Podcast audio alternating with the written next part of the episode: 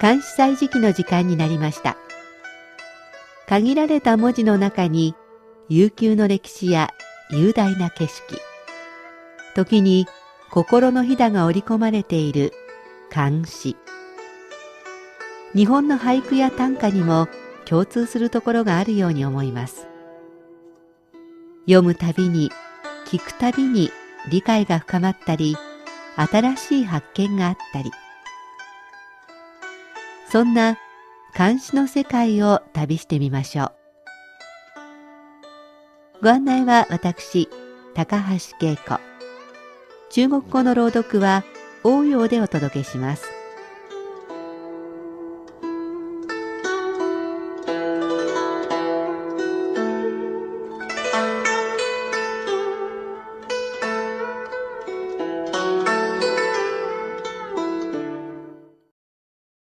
今週の土曜日、6月20日は旧暦で5月5日、端午の節句です。中国では伝統的な祝日は皆旧暦で祝います。日本なら端午の節句といえば、ちまきよりも柏餅ですが、こちらはちまき一色です。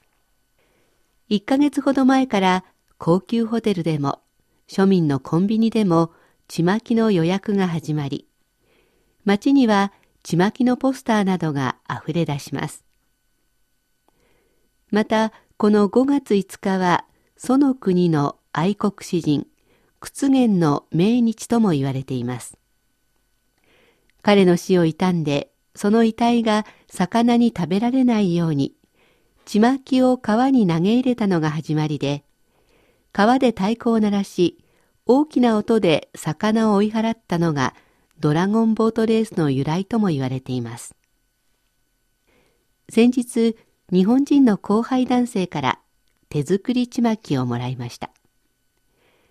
北京のお母さんが友達にも配るようにとたくさん持たせてくれたもののお裾分けです。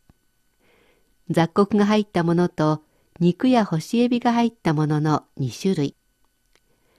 紐をほどくとぷーんと笹の葉の香りが食欲を誘います。一つ一つ丁寧に結んだ紐に作った人の愛情を感じました。本当の息子ではないけれど、健康を祈り、友達との人間関係もうまくいくようにと思いを込めてたくさん作ってくれたのでしょう。食べながら北京のお母さんの気持ちも伝わり、とても幸せな気持ちになりました。今日は、陰行飯の端午の日を紹介します。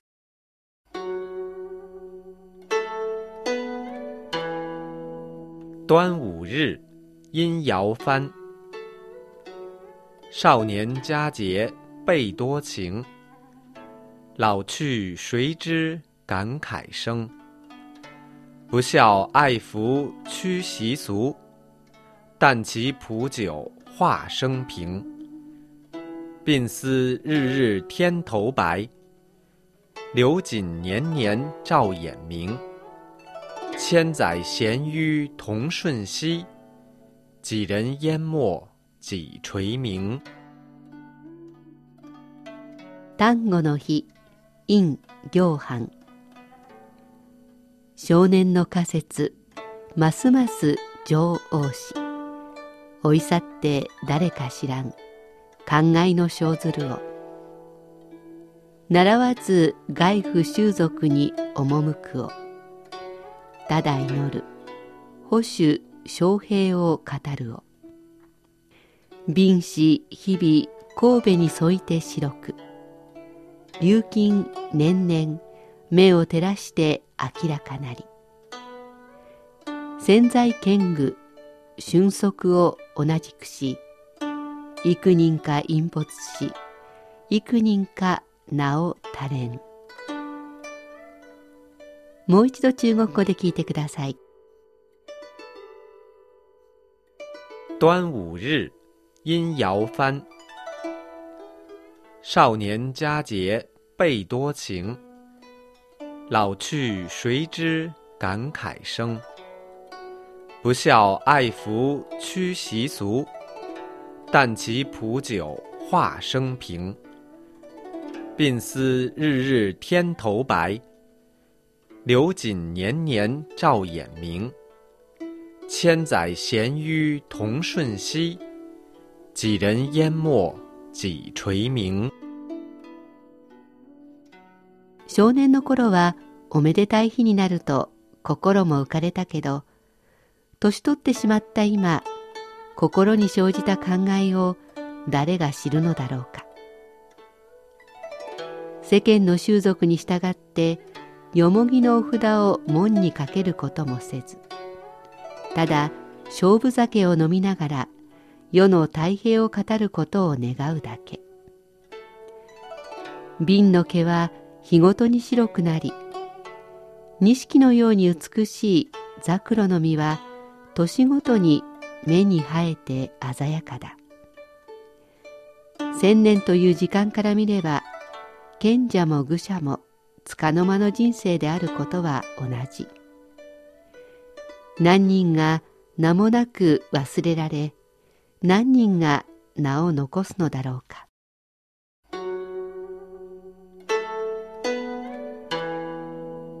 作者殷行範は中東の詩人浙江省の人です。仮説はおめでたい日祝日のことですがタイトルから言って単語節単語の日のことです。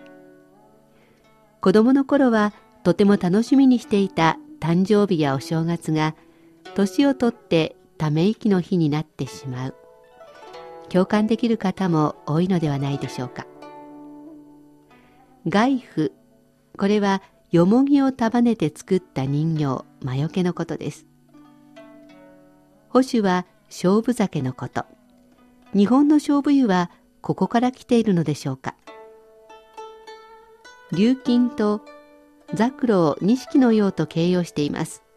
今ならルビーのようなといったところですね。最後は人の世の儚さ無情感で終わっています。陰行犯の最後の仕事は官僚の観察弾劾を職務とする事業士でしたからいろいろな人を見てきたのでしょう。ではおしまいにもう一度聞いてください。端午日，殷尧翻。少年佳节倍多情，老去谁知感慨生。不孝爱福趋习俗，但其普久化生平。鬓丝日日添头白，流锦年年照眼明。千载闲纡同瞬息，几人淹没几垂名。端午の日、陰行飯。少年の仮説、ますます上王し。追い去って誰か知らん、考えの生ずるを。習わず外府習俗に赴くを。ただ祈る、保守昌平を語るを。便士日々神戸に添いて白く。琉金年々目を照らして明らかなり。潜在剣具俊足を同じくし。幾人か隠没し、幾人か名を垂れん。少年の頃はおめでたい日になると心浮かれたけれど、年を取ってしまった今、心に生じた考えを誰が知るのだろうか。世間の習俗に従ってよもぎのお札を門にかけることもせず、ただ勝負酒を飲みながら世の太平を語ることを願うだけ。瓶の毛は日ごとに白くなり、錦のように美しいザクロの実は年ごとに目に生えて鮮やかだ。千年という時間から見れば賢者も愚者も束の間の人生であることは同じ。何人が名もなく忘れられ何人が名を残すのだろうか。監視祭時期今日は陰行藩の単語の日を紹介しました。